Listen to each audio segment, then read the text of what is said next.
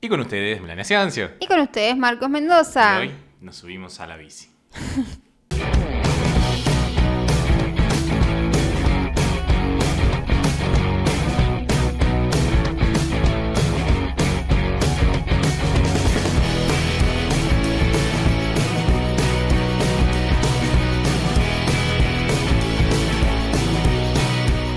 Amigas y amigos, bienvenidos al episodio 47 de su podcast Ni de aquí. Ni de allá, un podcast que explica las diferencias culturales que hay en un matrimonio millennial entre un venezolano y una argentina. Y pueden seguirnos en arroba nda-podcast, podcast que produce Buen Día Estudio, arroba Buen Día Estudio, su productora de podcast. De confianza. También nos pueden seguir en Twitter en arroba nda-podcast, ok, en red social Del Pajarito. Y pueden ayudarnos a través de www.cafecito.app barra nda, nda Podcast. que por el módico precio de 50 pesitos que no empobrecen Ni enriquecen a nadie. van a ayudarnos a que nosotros continuemos haciendo Contenido. ¿Y qué día nos pueden seguir, Meli? Todos los lunes y jueves a las 19 horas por nuestro canal de YouTube y los audios a las 13 horas por Spotify, Apple Podcast, Google Podcast, Amper, Over Podcast. Overcast. Overcast.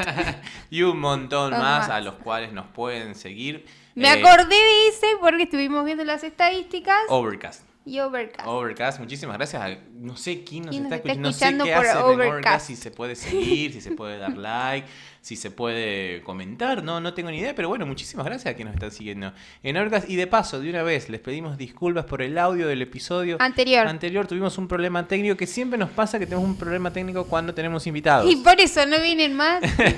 No, no tienen que venir más invitados, van a venir más invitados, pero disculpen, la verdad que bueno, el episodio nos quedó muy lindo, nos gustó, así que no queríamos eh, Y queremos darle las gracias a Nadie que se. que se copó, en venir hasta acá, hablamos un buen rato, después nos quedamos charlando, tomando un café, la verdad que muchísimas gracias Nadie por acompañarnos el episodio pasado y bueno, en este no vamos a tener problemas de audio porque estamos probando una nueva, espero que no, porque estamos probando una nueva forma de grabarlo, ¿viste? Porque bueno, para tratar de evitarnos inconvenientes con cables Como una molestos. nueva forma, me estoy enterando ahora. No, bueno, ya no lo estamos grabando a la computadora, sino directamente a la mixer que tenemos. Entonces, bueno. Bien.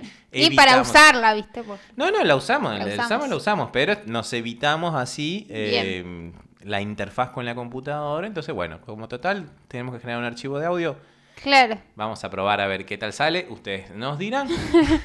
Así que nada, disculpa desde ya por el episodio anterior. Y bueno, este Meli, ¿cómo pasaste tu cumpleaños la semana pasada? Ya, ¿cómo, cómo, ¿Cómo fue? Le- no, te, no le preguntamos el episodio de nadie. Ay, eh, bien, tranquilo. ¿Qué O sea, en burbuja. con mis papás, mis hermanos y nosotros. Y nosotros, exactamente. Ah, Que pedí comida como para 20 mil, yo no sé calcular. Me dijo Marqui, bueno, vos encargate. Yo no quiero saber elegí, yo no quiero saber nada. Como el bueno, casamiento. Como el casamiento, y bueno. Yo solo decía, ¿cuánto que es? Era, como era una merienda. Y no me llegaba el horario. Entonces mi papá me dice, tranquila, que no te voy a cobrar el, La casita. casita de fiesta. En la alquiler de la casa. No, no, No, no. y hoy el fin de semana estuvimos el cumpleaños de mi hermana, como ya habíamos contado, octubre es súper cargado de eventos en mi familia. Que Cumplimos todos el mismo Así que bueno, esperamos, Mile, que hayas pasado un lindo cumpleaños. lindo. También un cumpleaños que por ahí, si ven en nuestras historias o vieron en nuestras historias, eh, van a ver que es muy particular. Muy particular porque son cumpleaños en la nueva, En la realidad. nueva realidad. Ella se hizo la... Fue un cumpleaños en el parque. Ella vive enfrente de Como si tuviésemos Castelli. 5 o 6 años. ¿viste? Claro. No sé si acá pasa. Lo que pasa es que acá en Argentina es muy difícil muy porque... claro. Porque eh, se acostumbra mucho a alquilar la salita de fiesta, la casita de La casita fiesta. de casita fiesta, como bueno, el que encima hay- es grande, Claro. lo haces en tu casa. Hay, hay muchas casitas de fiesta en todas las ciudades. Creo que es como una costumbre bastante acá en Argentina tener como casitas de fiestas en todos Claro. lados. En cambio, en Venezuela, por ejemplo, en los parques, em, como decirte, como si acá el bosque fuese un parque semi-privado. Bueno, allá en Caracas, por ejemplo, no sé cómo será el interior de Venezuela, pero en Caracas eh, los cumpleaños en los parques te- los puedes celebrar dentro del parque. Entonces hay espacios tipo quinchitos, Claro. ¿entendés? Tipo así, una, un- como si fuese un, un toldo, ¿cómo lo llaman acá? Un gazebo, Un pero de, material, ¿viste? Un gazebito, cada tiene su gazebito, algunos tienen alguna parrillita, otros no, depende del sitio, pero tienes como ahí y tiene su, eh, como su asta para colgar la piñata, no, todo. Maga quiso hacer tipo picnic. O sea, para llevar a tomar mate, cada uno se llevó su mate, ella puso la merienda y bueno, y ese fue su cumpleaños. Más allá de que sea, de que sea su cumpleaños, quiero que t- tome en consideración este sacrificio enorme que yo hago porque Él, eh, claro, odio, odio odio. sentarme en el pasto, odio la naturaleza en ese aspecto. O sea, si bien uno nosotros tratamos de ser muy conscientes con lo natural, con el medio ambiente, pero no me gusta estar en contacto, soy muy Bueno, y la otra vez que salimos a andar en bici, La otra vez salimos por primera vez en ocho meses. Después de ocho meses salimos a sentarnos en una En plaza, una plaza. a tomar mate. eh, y eh, la que verdad, por sí, sí. la verdad que fue como medio interesante porque estábamos, no te digo de- desubicados en el espacio, en el tiempo, pero sí fue como distinto, ¿viste? Fue como, bueno, uno mismo se va siendo consciente si nos vamos a sentar un poquito más acá. más acá, nos sentamos al lado allá. de los policías. Claro, no- no tanto por eso, sino por- por- Pero como que eh, está como más sectorizado y no se está como antes que por ahí eh, había una pareja o una familia y te sentabas como ahí nomás. No, ahora tratás de ver dónde no hay nadie y eh, te vas a sentar. Y encima uno tiene como ese sentido crítico de decir, "Ah, esa señora no está usando barbijo. Claro, Como- sí. Bueno, está siempre, pasando. siempre está como, allá, señor, policía, Ay, sí, allá, señorita, no- no las señores le están caminando por la plaza y no tienen barbijo. ¿no? Que está todo bien, o sea, en teoría no necesitas tener barbijo en espacios abiertos y más si estás con personas de tu mismo grupo familiar o personas con las que convives. No es tan necesario estar ahí, más si estás al aire libre. Para Claro. mí es como, bueno, ya una exageración. Aparte ya están los días hermosos, lindos, un sol terrible. Es complicado estar con el barbijo. Yo los voy Es a seguir molesto. usando. Es molesto. Yo, la verdad, que cada vez lo detesto Igual menos. el fin de semana, eh, que hab- habíamos pasado por el parque, una, ¿te acordás? Una chica que andaba con el, se ve que era el abuelito y Sí, estaba los dos sin barbijo. tapabocas, y vos decís... Uno lo tenés- juzga. Claro. Vos, mala Mala mujer. mujer que no estás cuidando a tu papá o a tu abuelito. No sabemos si el abuelo Bueno, capaz ni estaba idea. ayudando a cruzar al Claro, señor no mayor, sé. pero justamente por eso, cuando uno, un- incluso uno mismo, yo por ejemplo, cuando voy caminando ya en esta nueva realidad, que vas caminando por la calle, y sobre todo acá en la ciudad de La Plata, que es una ciudad donde tiene calles donde transita muy poca gente, cuando no vas por una avenida principal o, aledañas cercanas, y vas en una calle en una, como decirte, no sé, 27, ponerle 27 y 59, que no hay nadie, por ejemplo, plenamente residencial. Entonces por ahí vos vas caminando tranquilo y te mirás hacia adelante y ves que no viene nadie a cuadras a la redonda. Entonces, bueno, te sacas un poquito el barbijo porque total, no hay nadie. Vas caminando, vos no vas a No, afectar a nadie, lo- nadie te va a afectar no, a vos. No, vos solo. No, yo no lo aguanto. Yo, no, yo me lo dejo. Aquí hacemos un llamado para que el gobierno no permita más lo no, eran re irresponsables. Pero como que la gente sí se está relajando mucho más en cuanto a esto. También con la excusa de, bueno, ahora podemos correr, salir a correr y la gente va a correr. Porque no es recomendable correr con barbijo. O sea, hacer ningún Eh, tipo no. de ejercicio. Incluso nosotros que estamos empezando a andar hacia los ciclistas. Ah, este, buena, ciclistas vintage. este, dice que no es recomendable por una cuestión simple de, de respiración. O sea, vos misma, supuestamente, en estos paseos que dábamos en bici, Melania se quedó sin aire por culpa del barbijo. Y para los que están escuchando esto en su versión audio, estoy haciendo muchas comillas con los dedos cuando digo que se quedó sin aire por culpa del barbijo. El asma, capaz. Sí, También. guiño, guiño, el asma.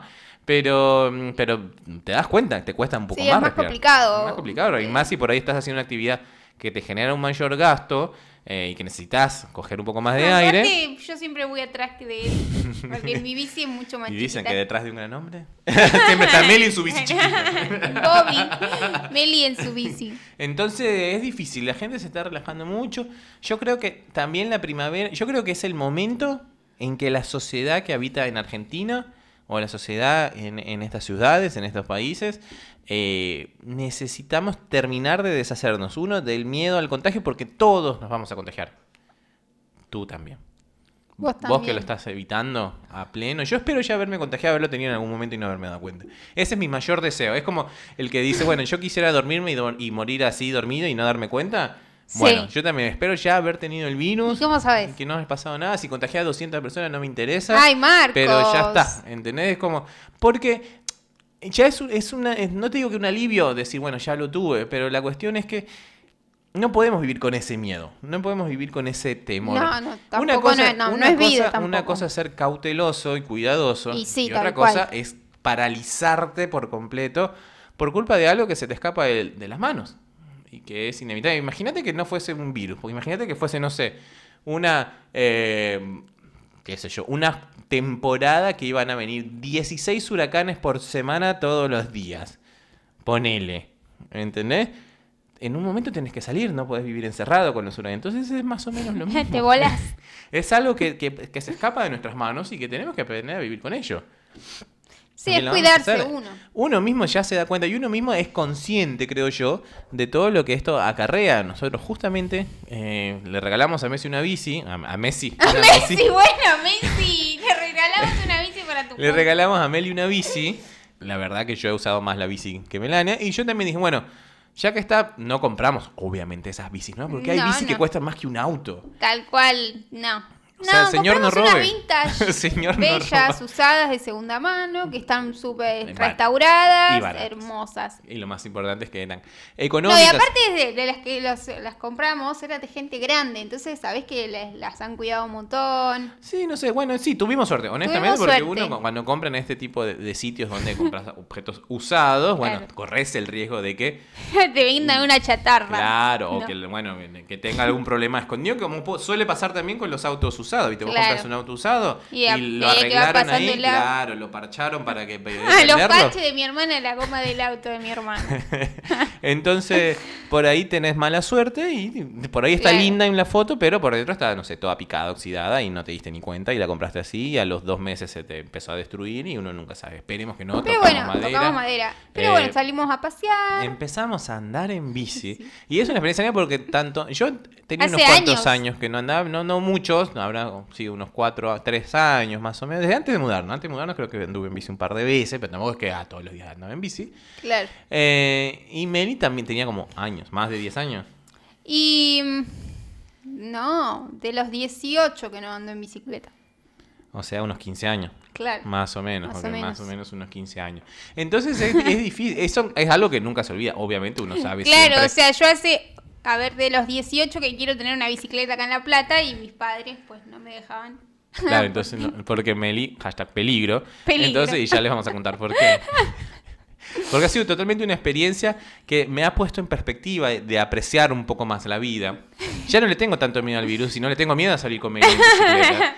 Es más peligroso salir con Melania en bicicleta que a que me escupan en la cara en 7 y 50. Claro. ¿Entendés? Todo. Que ir a un hospital y decirle a todos los contagiados, señores, lámanme el rostro. ¡Ay, Marcos! Es mucho más peligroso por- porque sí, porque tiene esa particularidad de que, así como con el virus, le tiene mucho miedo a la calle en bici. Entonces no sé para qué. Y acá hago un llamado, hago una denuncia pública bueno, de que Meli me insistió tanto con la bici, quería tanto la bici, la bici, la bici, la bici, la bici, la bici. Y estuvo años, honestamente estuvo años pidiéndome la bici. Y bueno, se la regalamos por una cuestión de, está bien, eh, es también crear un poquito de conciencia con esto de si no es necesario o no necesitamos ir muy lejos y tener que tomarnos un micro. y claro. lo podés hacer Aparte, en lo bici, que hemos visto acá en La Plata de que todo el mundo está andando en bicicleta, los colectivos no. eh, o sea, Siguen inhabilitados. Señora. inhabilitados. Alberto, Alberto, habilitame el Roca, capo. Que me puedo ir también en bici en el Roca, ¿entendés? Pero bueno, eso es otro asunto. Pero entonces la gente está andando mucho más en bici. También las bicis. El otro día pasé por una tienda de bici, estaba abarrotada, Abarrotada de gente. Sí, que no, nunca he visto. Abarrotada. Nunca, Nunca se- visto. Se ve que ahora que vienen los días lindos, todo el mundo está empezando. Bueno, vamos a comprar una bici, ahora vienen oh, los días vamos a comprar el casquito, vamos a comprar esto, vamos a comprar lo ¿Entendés? otro. Entonces fue como, bueno. Le vino bien. Fue como A una. las eh, bicicleterías les vino sí, joya. fue como pensar un poco y decir, bueno, no sé va a querer tomar un micro porque anda con toda la paranoia de que el micro está en todos lados, de que el micro, de que el, El de que el micro. virus está en todos lados. Entonces, bueno, si puede ir de acá a la casa de sus padres, si puede ir de acá a la casa de su hermana, O si al puede ir trabajo. acá al trabajo. que- Todavía no me animo igual. este, lo puede hacer en bici sin ningún problema porque dentro de todo La Plata es una ciudad pequeña, prácticamente eh, recta, derecha, o sea, no hay mucha subida, bajada, más que los propios desniveles quizás de las, de las ca- o si te calles. agarras una calle con empedrado, que mamita. Claro, bueno, eso ya depende de uno intentar evitar Claro, esos evitarlas. sitios. Pero eh, La Plata creo que es una ciudad ideal para andar en bici. O sea, me gusta, si bien no tiene tantas ciclovías como uno quisiera, Aires. ¿entendés? Pero sí tiene algunos puntos estratégicos, más que nada por la parte del centro que tiene ciclovía. Pero bueno, se puede ir en bici al trabajo y evitarse subirse un micro. Entonces, bueno, le compramos la bici a Meli. Yo también reflexioné y dije, bueno, es verdad. Es una inversión. Obviamente no invertimos, creo que no gastamos ni, ni 40 dólares en la bici. No, tal pero nada, como la más barata, esa. Esa. la más barata. Entonces fue como, bueno, vamos a ver. Eh, yo también me compré una, por suerte fue por acá cerca, fuimos, la vimos, la compramos, la probamos, dimos una vuelta.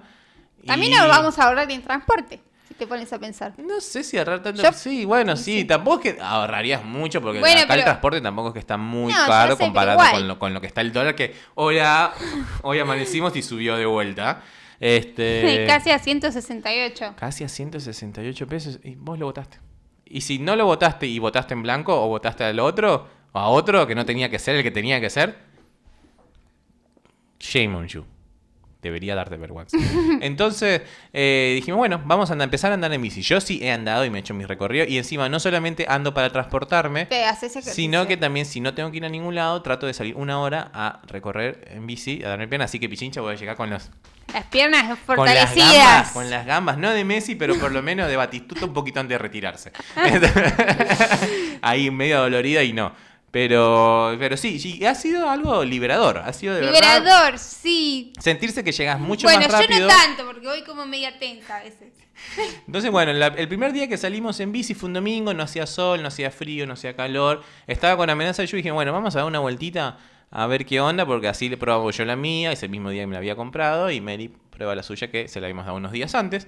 Entonces fue, bueno, vamos a probar, a ver qué onda, qué pasa, qué sale, cómo, cómo viene el asunto, cómo viene la mano. Entonces fuimos a dar la vuelta. Y en un momento me di cuenta, volteo Meli dos cuadras atrás. Yo, oh, claro. Mi bicicleta es un rodado 28 y la de. Meli es un rodado 20. ¿eh? Encima Aurorita, tipo de Aurorita vintage, hermosa, pero bueno, es más lenta.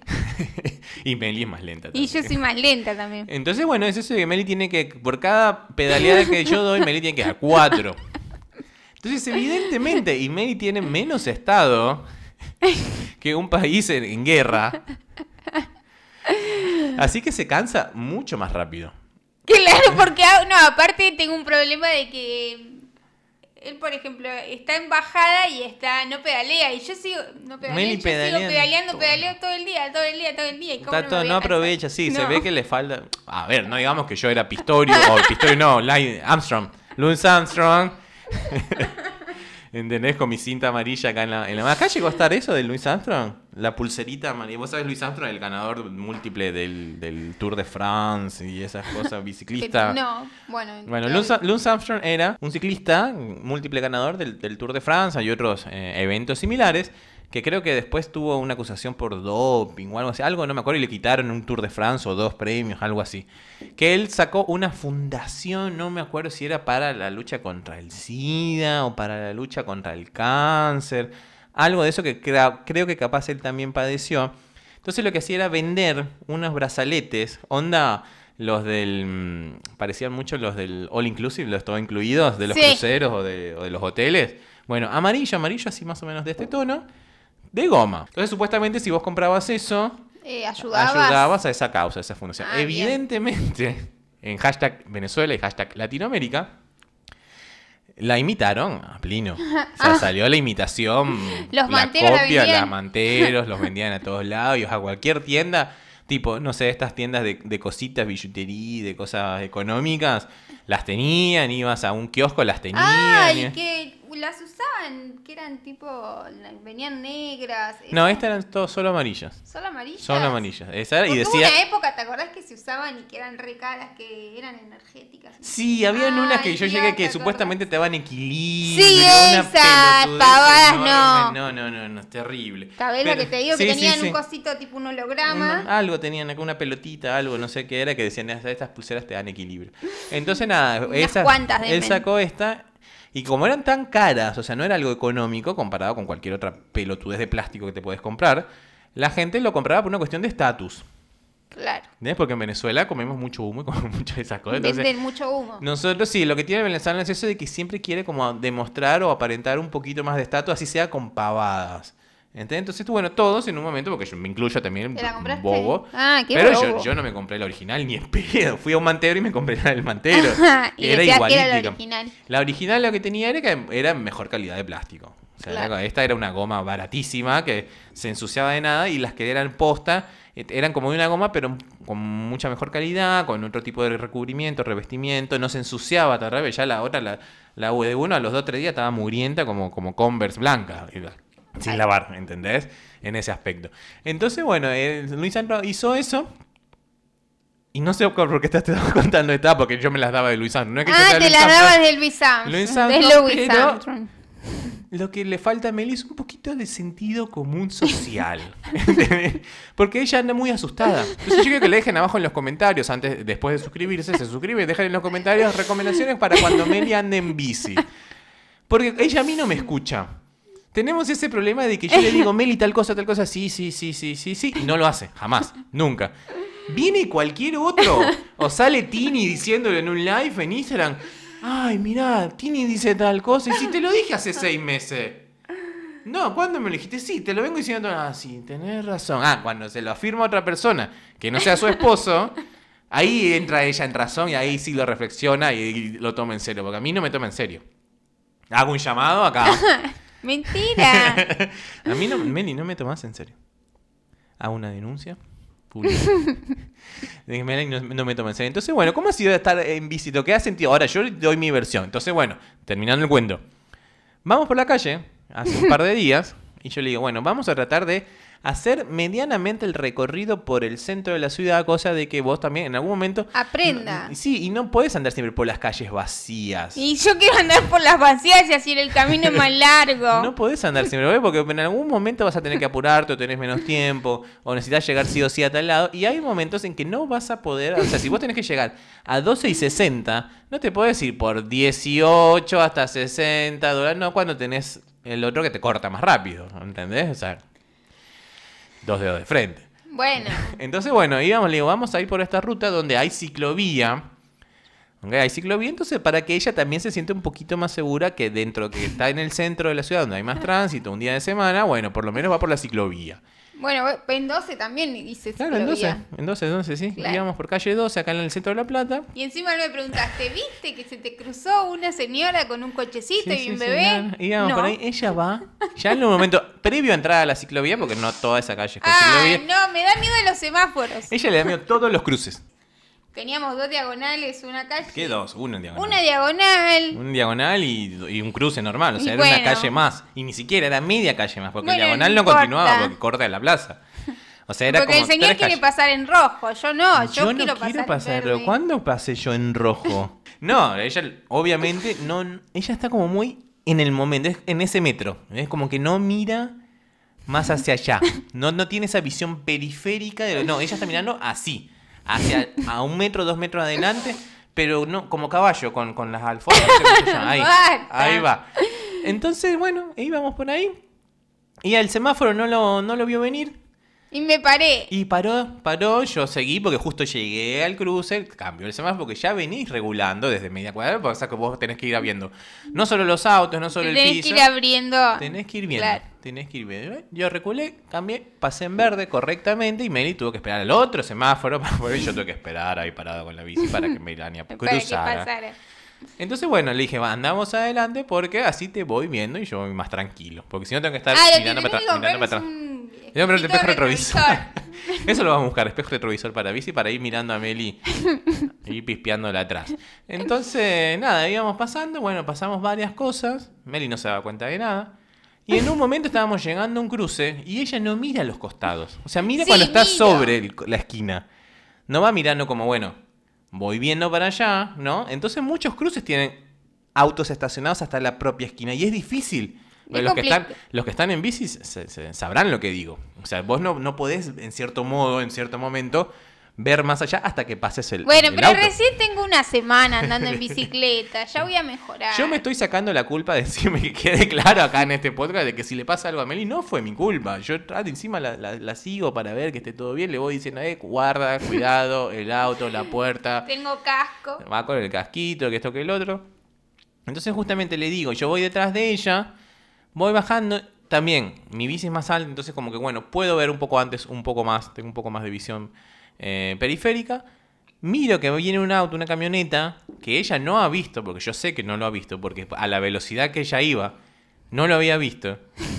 Y le grito, guarda, antes de llegar a la esquina, unos metros antes de llegar a la esquina, Ay, frené de golpe. y frenó de golpe. Y mi bici es mucho más rápida Es que la de ella. Y por más que me los lleváramos dos metros y medio de distancia, que es lo que estábamos llevando en ese momento, frenó de No solo frena diciendo, bueno, voy frenando y yo me doy cuenta que No, frena. No, ella aprieta el freno y baja el pie, ¡pum!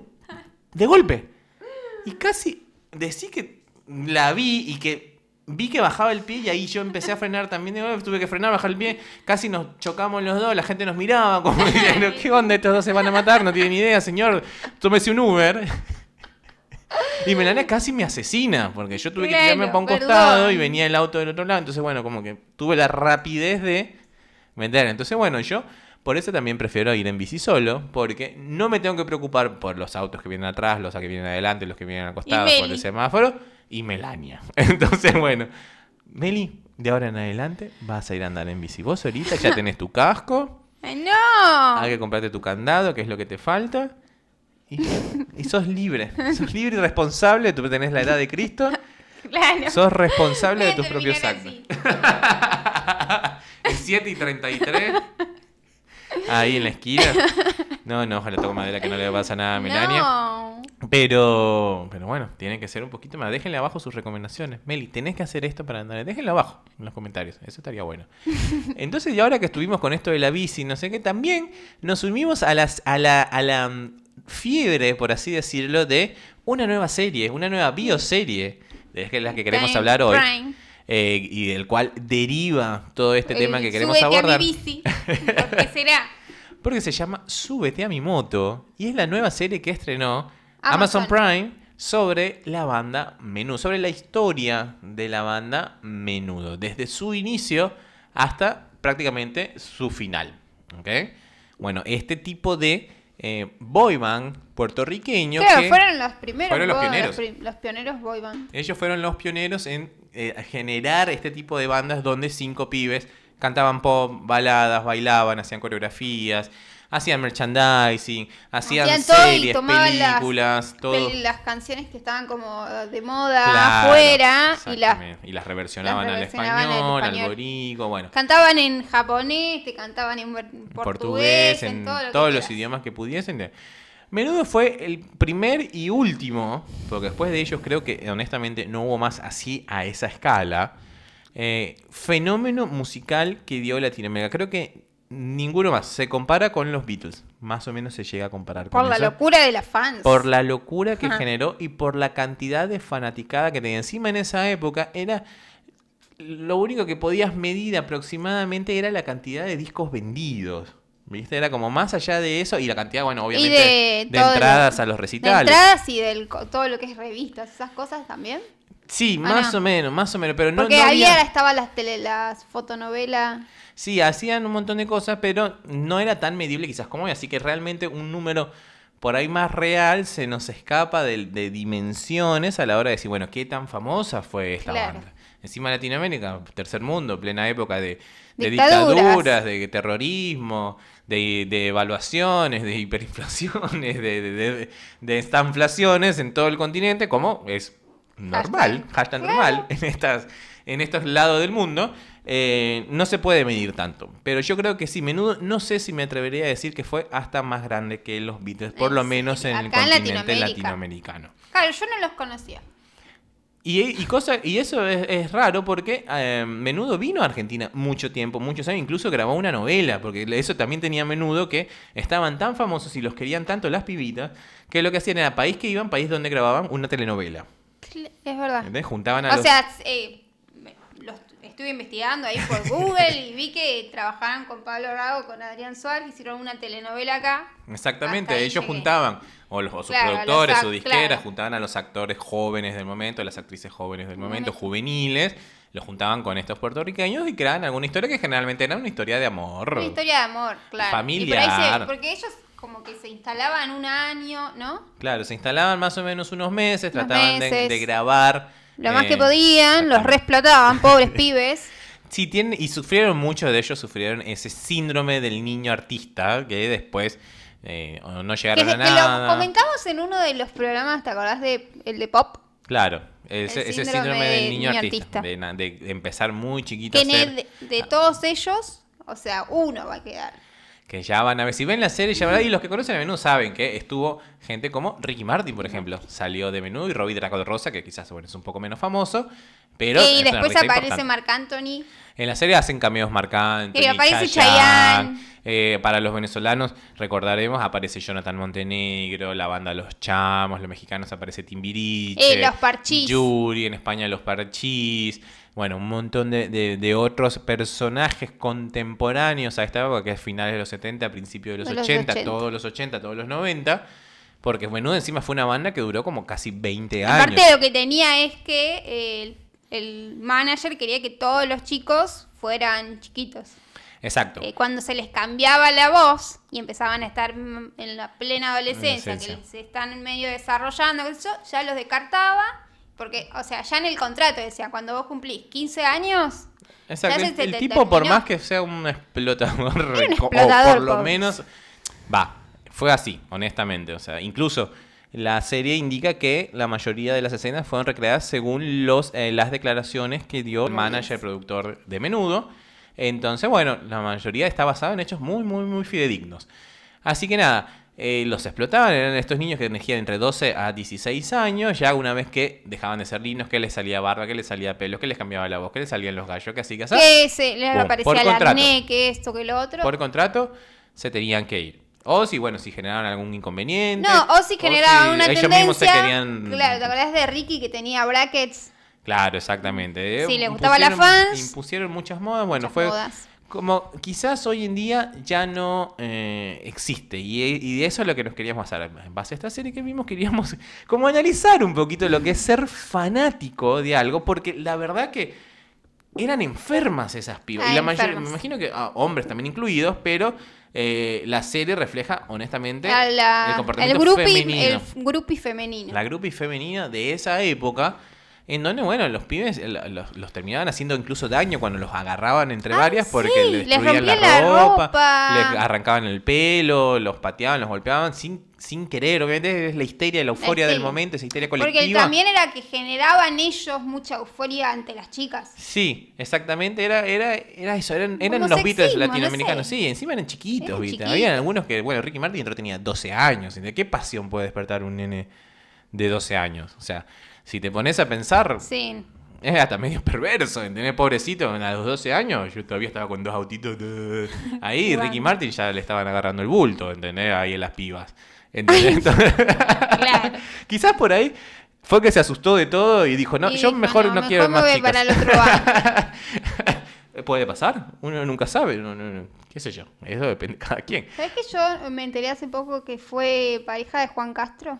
No sabía yo. ¿Quién es Juan Castro? Juan Castro, el periodista que falleció acá en Argentina, ¿te acordás? No, no me acuerdo. Bueno, no importa. no era famoso. Sí, era, fam- era famoso. Es como que yo. Bueno, No, no tengo ni idea, señor. Bueno, no importa. Dejen abajo en los comentarios quién era Juan Castro. Él quería que dejaran cualquier cosa en los comentarios. Entonces, nada, la, la histeria. ¿Vos, ¿Vos has sido ultra fanática de algo? De, de tener los pósters en las paredes, en el techo, tener revistas y recortes pegados en tus carpetas. Yo tenía como la cosa con chiquititas. Que tenía las revistas, las cartas, pósters. Pero de eso que que decías, llorabas, que quiero ir, quiero ir, tengo que ir a verlas, mamá, quiero ir a ver a Mis chiquititas. papás me llevaban a ver chiquititas. Claro, vos no tuviste eso de que tus papás por ahí dijeron, no, no vas, no, te lo prohíbo. Pero no, es que no es que me iba yo sola, me llevaban No, ya mis sea, aparte, papás. chiquititas, vos eras chiquitita, literal, Claro, ¿entendés? Por más que ahora sigas siendo chiquitita, chiquitita. seguís siendo chiquitita. eh, en Eh, ese momento no, eras más niña. los Bugs, por ejemplo, también yo había contado. Pero quizás algo de acá, local, ¿no? No, que vos dijeras, no, me muero por ir a ver, voy a seguir a esta banda, me No. gusta mucho, la sigo, los escucho, voy a sus shows, ya un poquito más grande, voy a sus shows, no importa. No, nunca te pasó con, con nadie. De grande por ahí no te va a gustar que, que me gustaba mucho. Pero te va a gustar, no me te va a gustar, me gustaba. A mí no te va a gustar, no me gusta, A mí para me nada, gusta. para nada. Pero no, no era esa cosa loca de llorar y no, no. No ¿De no. llorar desesperada? No, Ah, no, Va a estar en la no. tele, sí, vamos a verlos. No, Ah. para nada. O esperar que van a estar en vivo en tal programa y los voy a ver. No, tampoco. No. ¿Querés que mienta? Sí, mentí. no, no, yo, bueno, obviamente yo ¿Vos tampoco. tampoco? No, no, con nada. O sea, fan de las- incluso. Ni con el deporte, nada. Ah, bueno, yo en una época tenía como ese fanatismo con las leones y me levantaba cuando jugaban afuera Sí. y había partidos a las 2 de la mañana, Bueno, 4 de la eso- mañana, eso es me levantaba con él. Pero bueno, eso es otra cosa. Eso es otra cosa, no tenías un póster de las leonas No, mirándote obvio, todas no, al no. unísono mientras dormías y No, soñabas con la patear el palo, el palo, el coso, llevar No, el no, no, coso no. ese, no sé cómo se llama. Este, el de hockey. Pero bueno, palo de hockey. el palo de hockey. Así que yo tampoco, no, no, no fui para nada, fan de nada, no soy fan de nada. No sé, debería, debería capaz ser, buscarme ser fanático de algo, pero no, nunca ¿De mi- Ronaldo? no, o sea, no es que voy a llorar si Ronaldo se Claro, no. pero bueno, a mí no me has dado nada, Cris, más allá de las tres Champions en general. Pero no creo que, yo también creo que eso depende mucho de la crianza. Creo que si, si ves ese ejemplo desde que sos niño en tu casa, por ahí se te va a adoptar un poquito más ese tipo de, de personalidad, no sé. En mi ¿Vos casa decís? en mi casa no eran fanáticos tampoco de Claro, nada. mis Yo, papás mis papás tampoco. nunca fueron a un recital de nada. Por lo menos desde que yo tengo uso de razón. Eh, nunca fueron a un recital. Sino, bueno, los dejamos con sus padrinos porque lo- nos tenemos que ir al recital, no sé, de Luis Miguel. No. ¿Entendés? O, no sé cómo habrá sido mis papás, obviamente, previo. jóvenes. Claro, previo a mí, pero por lo menos yo no tuve ese ejemplo en casa de, bueno, son fanáticos de tal cosa. Todo lo contrario, mi- mi- mis papás tenían unos gustos muy eclécticos, viste, como escuchaban música muy variada, muy diversa, por eso yo te puedo escuchar desde Juan Gabriel hasta Queen, ponele. Claro. ¿Entendés? Entonces no fueron. Yo tampoco fui esa personalidad, pero las pibas sí. La masividad pareciera que sí. Se encontró con- acá, particularmente se me viene a, me viene a la mente los- cuando estaba el furor de Justin Bieber, las nenas. Claro, pero esa yo creo, Cosa. creo que ese fanatismo, y ustedes me corregirán, lo pueden dejar en la caja de comentarios, este, ese fanatismo ha ido decreciendo, por lo menos, que pienso yo, en el, en el alma de, las- de estas nuevas generaciones. Pienso yo que, salvo, me imagino, contadas excepciones, los pibes tienen tan al alcance de la mano la Todo. vida de sus artistas. Claro, es lo que hablábamos ayer. Era eso, antes era... por ahí uno se tenía que comprar una revista, tenía que o verlo, eh, salía en el programa tal y capaz que si te perdías el programa no lo podías ver a menos que lo grabaras. Y ahora, si, pa, si lo... lo Pon en la palma de tu mano. claro, en Instagram entras al perfil de tu, de tu artista y listo, ya está. Pero antes era así, como decís vos, era muy complicado conocer de la vida artista. Era más allá O de lo que conocer te qué es lo que hacía, porque por ejemplo, vos en Instagram tipo entras y te está mostrando que está cocinando, que está esto, que se junta con tal, que y en antes era como mucho más privado y no se sabía Sí. todo. Es ese bajar un poco a la tierra a los ídolos. Por eso eso ha cambiado con todo. Ha cambiado también con el concepto de top model, por ejemplo. Ya esas top model, las top model, ahora la top model es porque hizo tal o cual marca, pero más allá de eso, tener esa vida de top model, como Claro. tuvieron, no sé, Cindy Crawford, Kate Moss. Kate Moss, Claudia Schiffer, viste, que eran como hitos inalcanzables, viste. Ahora no, ahora ves a Mika Ganadas en su Instagram entrenando haciendo yoga, o sea, no pasa nada. Y ya. ¿Entendés? Lo ves todos los días y todos los días suben algo y no pasa nada, ¿entendés? O sea, Cara de Levine en su momento, o sea, llegó a ser top model, pero porque era la mejor paga, pero más allá de eso de tener el concepto Claro. de top model, es como la... Vos ahora le preguntás a una pibita de 15 años quién es la top model número uno del mundo en este Y no momento y sabe. no sabe. Tienen eso, que antes era como, como era más pasional el fanatismo por las cosas. Fanatismo, que hacían cualquier cosa aparte. Claro, entonces era ir, meterte en el hotel, metete- Ahora también como está todo esto de, em, de, la, em, de empatizar quizás con el otro y decir, bueno, no, son seres humanos. Y también esto de que los pibes y, y- y las, y los- las generaciones más jóvenes también tienen esto de, bueno, yo también soy igual. Claro. ¿Entendés? Yo, eh, mirá, es el pibe, se viste de la misma marca que yo, tiene las mismas zapatillas que yo, eh, hace lo mismo que yo, tiene el mismo celular que yo. Bueno, yo soy igual. Entonces, ¿por qué voy a admirar de sobremanera a algo? ¿Entendés? Lo puedo imitar, porque quiero ser como. Pero si se muere, tampoco me va a cambiar la vida. Me puede cambiar un rato. A eso voy yo. Claro, es, un, es como más efímero. Los pibes tienen contenido. Sí, Lola a veces me muestra, ella usa mucho TikTok, me muestra cada uno que yo no conozco a ninguno. No, es que tienen una y cantidad aparte de ellos están con eh, Reddit. ¿Sabes lo que es eso? Sí, sí, Reddit, sí. Yo leo Reddit. Eh, Yo leo. Va, Reddit, no sé, capaz vos querés decirme otra cosa que en vez de Reddit. Discord, ¿no será? No, Reddit. que lo que hace, por ejemplo, esta TikToker tiene como 100 millones de seguidores. Sí, en Reddit. No, mi amor, Ah, en TikTok. sí. Y el Reddit se quiere decir como que agarran el contenido de ese fam- de esa influencer Sí. famosa y empiezan a hacer reeditar con eh, Ah. Reddit. No, porque Reddit es una red social. Reddit es una red social, una página tipo foros de noticias y esto. Ah, no, no, no, no. Ah, Entonces me- eso me decía la otra vez Lola. No, Reddit no, Reddit puede ser, pero Reddit. Reddit, Reddit, R-E-D-D-I-T es otra cosa. Claro.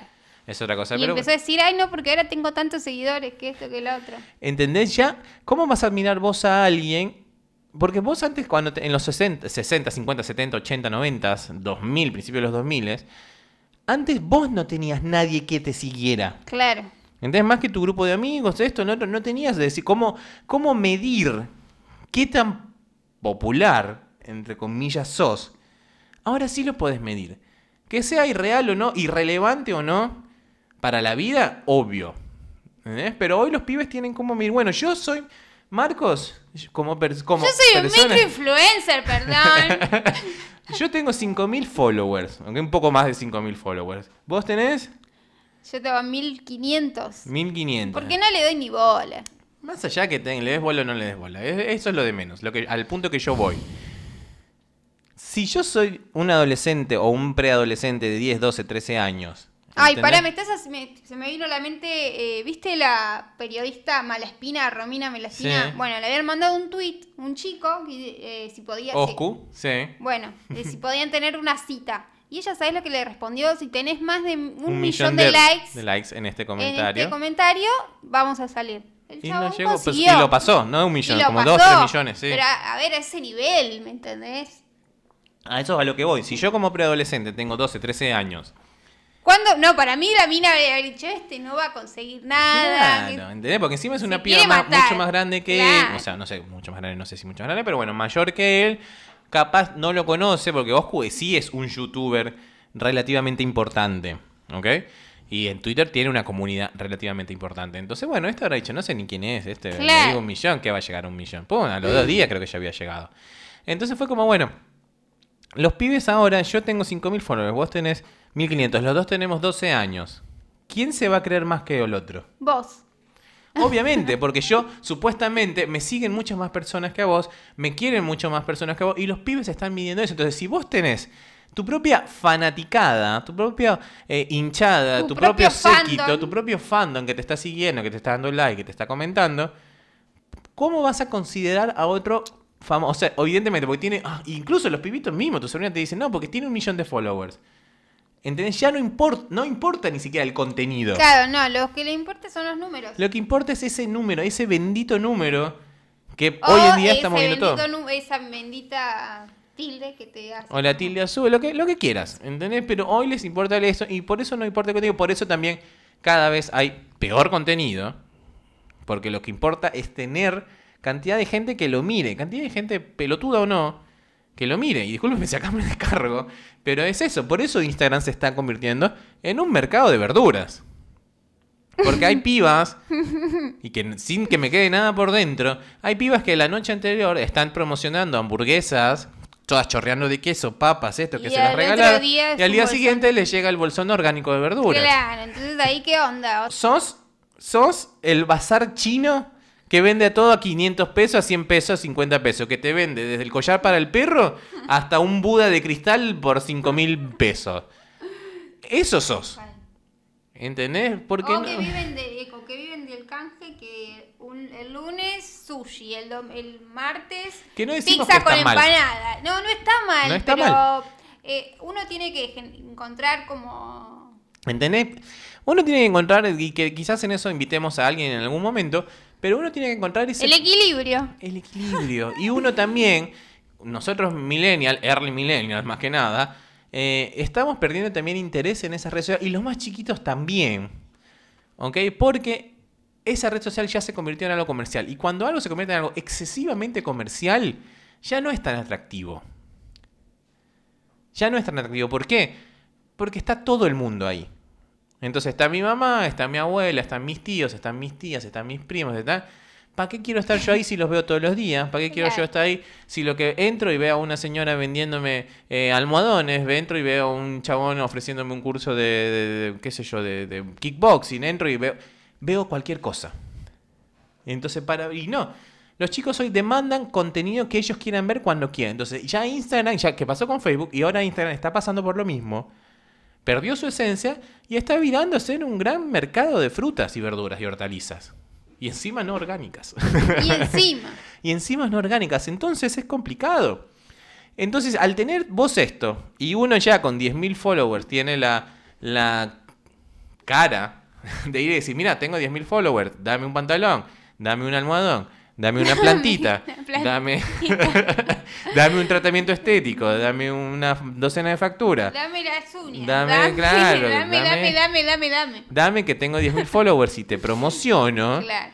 ¿Entendés? ¿A- a- ¿Con qué, qué moralidad te deja a vos o con qué, con qué moral vas vos a admirar a alguien? ¿Por qué si vos mismo te considerás a alguien a O quien como admirar? emprendedor, ay, saltamos, terminamos hablando de cualquier cosa. Como emprendedor tenés que ver si te sirve o no esa, esa propuesta, ponele, porque por ahí no te sirve. Obviamente no, uno ya tiene que empezar. O, o O sos, filtrar, qué sé yo. Bueno, es la cuestión.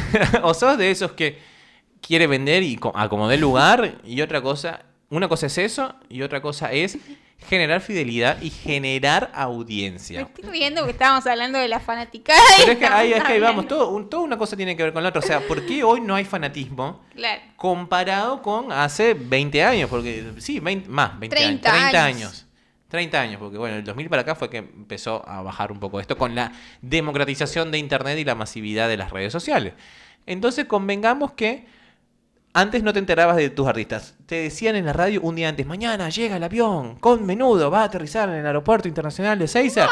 Y se iban todas las pibas gritando como locas a buscar, eh, arrancarle un mechón de pelo a Ricky Martin, un mechón de pelo a René Farray, un mechón de pelo a no sé cuantito. Y lo, y lo trataban de Aparte hacer. lo loco es que, ¿cuántos pasaron por menudo? 33 integrantes tuvo menos. 33. 33 inte- Fue una banda que fue cambiando todos los años, cambiaba 1, 2, 1, 2, 3. Y, de- suerte si estabas más de cuatro años. Bueno, Ricky Martin fue el que más duró. No, otro duró 7 Ricky, años. el otro Ricky. El primer Ricky. El primer Ricky. Fue el fundador, duró 7 años. Está muy buena la serie, la verdad, véala. Si bien tiene sus clichés, Claro. porque, por ejemplo, es una serie donde Venezuela como país eh, juega un papel muy importante porque es el primer... Pero no se graba en Venezuela. Es el primer. ¿Quién va a grabar en Venezuela? Ni, en los venezolanos graban en Venezuela. no hay luz para cargar las cámaras y vas a ir a grabar a Venezuela. Por eso graban en México. ¿entendés? Y quieren hacer de venezolanos a los mexicanos. ¿Qué pasa que, me- Claro. que es lo único malo que me pareció en esa serie. Porque una de las protagonistas. Una de las protagonistas es venezolana, pero hace de mexicana. ¿Entendés? Y los venezolanos eran interpretados por mexicanos, pero los mexicanos que interpretaban a venezolanos. no parecen venezolanos. No parece venezolano, pero ni, y ni siquiera hicieron Ni el esfuerzo. No. Como dijeron, ya Venezuela no vale tanto la pena ni para hacer el intento de poner el. Claro, el tema es que en esa época Venezuela era como furor y En todo. Venezuela teníamos toda la papota, toda la tarasca. ¿Entendés? Ahí fue a vivir Kiko, fue a vivir Menudo, fue a vivir un montón de gente. Y, señores, Proyecto M. Acá hay dólares a lo loco, vamos a Venezuela porque si no te dan el vuelto en dólares te lo dan en petróleo, ¿entendés? Entonces Claro. por eso muchos artistas se fueron para allá y muchas producciones se hacían en Venezuela porque era genial. Aparte tenía un punto estratégico, porque acordate que antes también la tecnología no permitía que los aviones fueran, hubieran tantos vuelos directos, siempre hacían escala en En Caracas. Caracas. Caracas era escala. Si vos querías ir a Madrid desde Argentina hacías Buenos Aires, Lima, Lima, Caracas, Caracas, Madrid. Era así, Caracas era puente. Por ahí también salió un montón de droga, obviamente, y Pablo Escobar lo usaba también para eso. Claro. Eso es otro tema. Pero Caracas fue muy importante. Entonces, en la vida de menudo, y lo tomamos como ejemplo, como en muchos otros artistas, eh, Venezuela significó mm, algo importante, un pasaje importante en su vida. Pegaron ahí mucho más que en otros países. Y fue el primer país que visitaron luego de ser famosos. Entonces, bueno, fueron para allá y evidentemente no se grabó en Venezuela. Porque el dólar está... si acá tiene 167, allá no, no lo podemos ni, ni contar cuánto contar. vaya.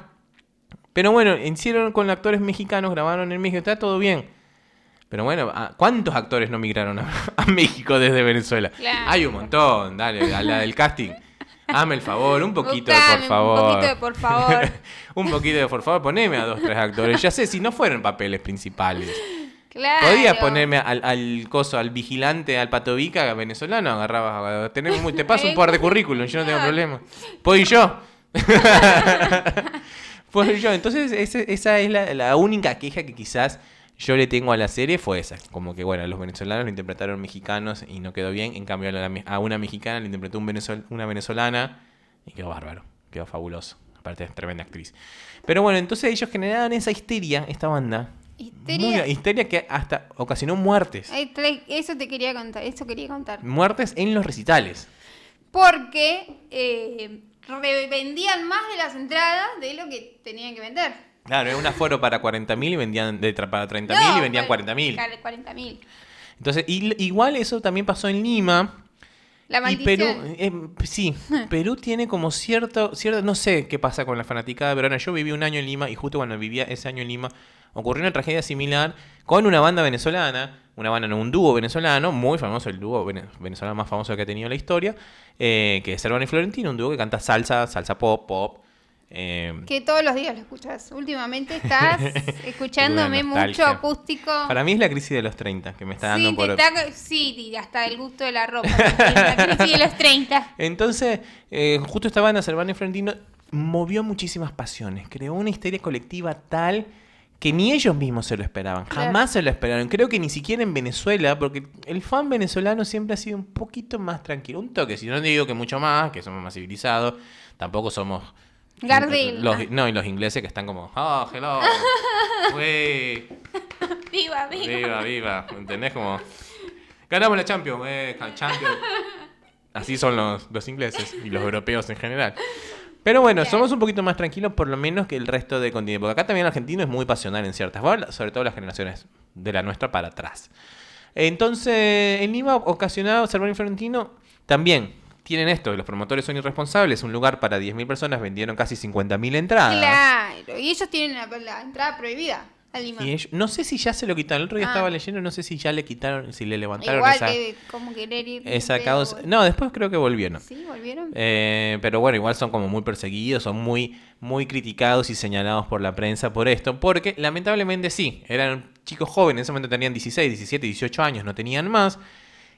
Verte en un recital que en tu vida te imaginaste que ibas a llenar un sitio con 50.000 personas explotando de gente. Y aparte. Están gritándote, te están amando, te perseguían por la calle, te cantaban desde abajo, no te dejaban dormir, sabían dónde te estabas quedando, con quién, qué ibas a hacer, dónde, cuándo, qué comías, todo. ¿Entendés? Obviamente, los Me egos. estoy acordando una cosa, perdón, que se me vino a la mente. Eh, una vez nos habíamos ido de viaje a Mar del Plata, no sé, por un tra- por trabajo de papá. Y en el, el- en el hotel se estaba hospedando la gente de La Renga, ¿entendés? ¿Quién es La La Renga? Renga es una banda de sé, rock sé, la- nacional. y nosotros veíamos, claro, que veíamos que había mucha gente afuera. Nosotros estábamos ahí, no sabíamos ni quiénes eran. A mí me pasa lo mismo. A mí me pasa lo mismo. Pero bueno. No, no, sí, eso depende de cada, de cada uno, de cada persona. O sea, no tenés que conocer a todo, a todo el mundo. claro. Pero bueno, entonces en Venezuela formaba esto. es- Yo estaba, nosotros vivíamos en Venezuela en, en ese momento. Bueno, pues nosotros queríamos ir, íbamos a ir a ese recital. Y no me acuerdo por qué. Mi mamá seguro lo va a dejar en la caja de comentarios en este mismo momento. Mami, ponelo abajo. No, no, abajo porque así nos queda el comentario, más que en el chat. No me acuerdo por qué no llegamos a ir a ese recital. O sea, nos faltó muy poco para ir a ese recital. Íbamos a ir con una de mis primas, nos iba a hacer el favor de llevar. Creo que fuera que mi prima, mi prima ya era grande, mayor de edad. No sé por qué no llegó, no sé por qué no pudimos, no sé por qué le dio fiaca, no me acuerdo. No me acuerdo por qué no fue, pero estuvimos de verdad muy cerca de ir a ese recital. Queríamos ir a ver a Cervantes Florentino. Claro. Y fallecieron creo que dos, tres, cuatro chicas. De la cantidad de gente, de la cantidad del aforo que había, murieron asfixiadas. Entre tanta, entre, encima era Y no, grito, vale, grito, grito. te dejo ir. Entonces, ¿por qué a ellos se les, se les prohibió esto? Porque culpa del artista No fue, fue la parte de la. es la, es la- es la productora. gente que, claro, la productora, el promotor que dijo, no, vender 50, quieren 50 mil, vende 50 mil, no pasa nada, vamos a ganar cinco veces más. Claro. Entonces agarran, van al recital, están en pleno apogeo, se sabe que ya en la primera había fallecido, se suben los bomberos porque ya era incontrolable la masa de gente, la histeria colectiva que había, era muy, muy, muy incontrolable. Se sube el cuerpo de bomberos, uno de ellos le va a decir a Servando, al hermano mayor de este dúo, le va a decir, vamos a parar el recital, porque Claro, se ¿sabes están Se me muriendo. está viniendo a la mente calle- eh, callejeros. Claro, callejero, pero bueno, eso fue otro tipo de accidente. Sí, ese es otro tipo Otro de tipo de accidente. accidente. Pero muy lamentable también, Sí, pero bueno, también. no, no era algo tan masivo, era un bar. Era un bar. Era un bar. Entonces, nada. Servando y Florentino va, le van a detener el recital. Y Servando no reacciona. También, en el furor del momento, me imagino, entre las 500 líneas de marca que se había metido, se voltea y le da una patada. Que si encuentro el video, lo voy a poner acá en este momento. Le da una patada No, en el no, pecho. no digas, porque después no lo pones. Después me da fiaca. Después le da fiaca a buscarlo. No, no, pero esto sí lo ve para que vean la alta patada que le mete y lo golpea al bombero y lo empuja y lo saca. Y continuaron el concierto. Así como si nada. Pero ellos no sabían, o sea, no no le- sabían, como pasó con men- los nenes de menudo. Bueno, sí, eso, se eso fue enteraron. Ah, se enteraron después. Pero ya se sabe. Bueno, pero ya se sabe que fue. Sí, eso es historia, o sea, Eso es señores. historia, no le estamos claro. spoileando No nada. la menudo y sale todo. ¿no? Estaban, eh, estaban en, en Brasil. En Brasil. Y ahí fue el primero y después falleció otra en Lima. Claro. En Lima o en Cusco, no me acuerdo. Se habían enterado Después. minu- minutos antes, no, el manager Ah. se había enterado minutos antes de que había fallecido y querían como cancelar el evento y él, Y él no lo fue y no lo hizo. No lo dejó. Entonces, bueno, tiene esto, eso es lo que causa la histeria colectiva. Lo vimos con los Beatles, lo vimos con, lo vemos con el Indio Solar y todavía que por más que sean ya, incluso el Indio Solar dudo mucho que lo sigan pibes de 12, 13, 14 años, muy pocos. A menos que eh, sean los hijos de los de los de los papás. Exactamente. Los, los hijos de los papás. Los hijos de los sí, papás, obviamente, Claro, no, chicos. pero si los papás son muy fanáticos, como que eso sigue, como esa, Esa tradición. esa tradición. Eh, porque los pibes hoy en día no escuchan rock. Entonces ya ahí uno entra quizás en la, en la... Nosotros justamente, y no es por nada, pero en los millennials somos esa generación de quiebre entre el antiguo fanatismo y el nuevo fanatismo. Estamos viviendo como las dos vertientes, o sea, somos conocedores de ese fanatismo que hubo por los Beatles, que hubo por, Por Queen, Queen. que hubo por los Rolling Stones. Somos fanáticos o hemos sido fanáticos o somos, conocemos fanáticos que han sido eh, seguidores de estas bandas como, bueno, lo fue Menudo, porque son más o menos generaciones cercanas a las nuestras, como fue el propio Ricky Martin, Luis Miguel, viste, porque hay ay, fanáticas. ay, fanática de la tía Marcela. fanática de la tía Marcela de Luis Queremos que la tía Marcela deje abajo un comentario qué es lo que más ha- haría, qué haría, porque de hacer no sé si ha hecho tanto, pero ¿qué podría hacer por un saludo dedicado De en Luis- video de Luis Miguel? De Luis Mi. De Luis Miguel. Tía Marcela, abajo en los comentarios. Póngalo ahí. ¿Qué haría la, la tía Marcela por Luis Miguel? Entonces, nosotros hemos vivido eso. Quizás ya estamos viviendo la desaparición del fanatismo extremo. Pero no sabemos si vamos a volver a ver, valga la, la- la frase maldicha, este, otra vez ese tipo de histeria. Otra vez ese tipo de fan. Porque por ahí Esa te viene... histeria, por ejemplo, eh, de los Beatles. Claro, esa histeria de los Beatles, esa histeria, esa histeria que eh, Justin Bieber en su momento, que ya Justin Bieber. tampoco ¿Vos fue tan... que ahora tam- que no están no, tan ya así? Justin Bieber está grande. Y su fanaticada creció. claro. Las fanáticas de Justin Bieber en este momento deben tener ahora, desde nuestra edad, Ah, para abajo, a unos abajo. 22, 23, 24, 25 años, que ya quizás a esa edad sos un poquito más pensante, ¿eh? sobre todo las chicas, los hombres no, hasta los 40 no somos gente. Este, ahí la chica por ahí dice, no, pará, esto está mal, esto es peligroso, subirme acá en la baranda, en el borde, en la, en la- en la reja de un hotel, No está No bien. está bien. No está bien, no es correcto. esconderme en las habitaciones o tener la inconsciencia económica de alquilar la- una habitación en el hotel para estar cerca de, de esta persona. y ver- Ay, ¿en serio? Hay gente que decís? hace eso. Sí, que no. Olvídate. Hay gente Bueno, que por sabe eso que... lo ven que no soy fanática de nada y no, no, Hay no gente se me que, de- ocurren que esas te cosas. decía Justin Bieber se va a quedar en el Hyatt, Buenos Aires, y hay gente que puede, va, lo paga. O se juntan entre 4 o 5, alquilan una habitación de 4 o 5, ese fin de semana que va a estar Justin y Bieber en duermen todos en una cama para porque no hay la más barata en sí, sí, seguro, seguro, olvídate que, Wow. que hacen eso. O sea, si tienen una habitación en el Hyatt está Justin Bieber, vas a ir y alquilar. Igual a este tipo de personajes me imagino que le alquilan todo el piso, para que nadie lo joda. Para que nadie lo joda, para toda la gente que lleva. Exacto, pero bueno, ustedes han sido fanáticos, ¿creen, consideran que el fanatismo va a resurgir de vuelta con algo? Las redes sociales es lo que nos está impidiendo que hayan nuevos eh, héroes o ídolos a esta escala, a esta magnitud, así como Melita adora a Tini. No, bueno. Se va a tatuar el nombre Tini. Tini Mentira. 22 No, es para en el mentira, corazón. es mentira. Como yo tengo acá a Oriana Ah, no, mentira, tenía Oriana Sabatini en el Ay, corazón. ¿viste el video que se viralizó de Oriana? ¿Cuál? Que vino a la Argentina. Pobre, no, no, no, sí, sí, está, está bien porque bueno, ya ellos pueden viajar, no como Claro. nosotros, Alberto. Por tu culpa, Catherine Fulov está llorando porque no podía ver a su hija. Así que, señores, si ustedes fueron fanáticos de algo, son fanáticos de algo, déjenlo por favor en la, caja, de, comentarios. Queríamos contar nuestras experiencias con los de yo. No, la- el último recital que fuimos ¿cuál fue Coldplay. Coldplay. Y vamos a ver uno por Zoom pronto y después lo vamos a contar. ¿Cómo es esa experiencia de ver un recital por Zoom? Por Zoom, la verdad fue muy económico, así que dijimos, bueno, Muy. ¿por qué no? Si es la nueva realidad. No y aparte es uno que nos gusta a los dos. Sí, que no, que Ay, estamos grandes, ¿te das cuenta que ya compartimos? Y yo ya lo pensé, me voy a comprar un, un salamincito, un quesito, un vasito de ron y voy a mirar mi recital. Como, es, es de la edad que decir, no, ¿para qué vamos a ir ahí al, al Monumental? Vamos al Gran Rex cuando hagan un acústico. ya, ya estamos en ese rango. claro, estamos en esa. ya estamos en ese rango. Qué Así que señores, ay. por favor, dejen sus comentarios, suscríbanse, no se olviden y síganos en arroba bajo podcast, podcast que produce Buen Día Estudio, arroba Buen Día Estudio, su productora de podcast. De confianza. También nos pueden seguir en Twitter en arroba NDA-podcast OK, en la red social del, Del pajarito. y pajarito. pueden ayudarnos a través de www.cafecito.app barra NDA, NDA Podcast. Que por el módico precio de 50 pesitos que no empobrecen ni, Ni enriquecen enriquecen a a nadie, van a ayudarnos a que nosotros continuemos haciendo contenido. ¿Y Nos qué día nos pueden de contar seguir? una cosa. Ay, aquí estamos embarazados. No. ¿Te imaginas que tus papás se enteren por esta vía?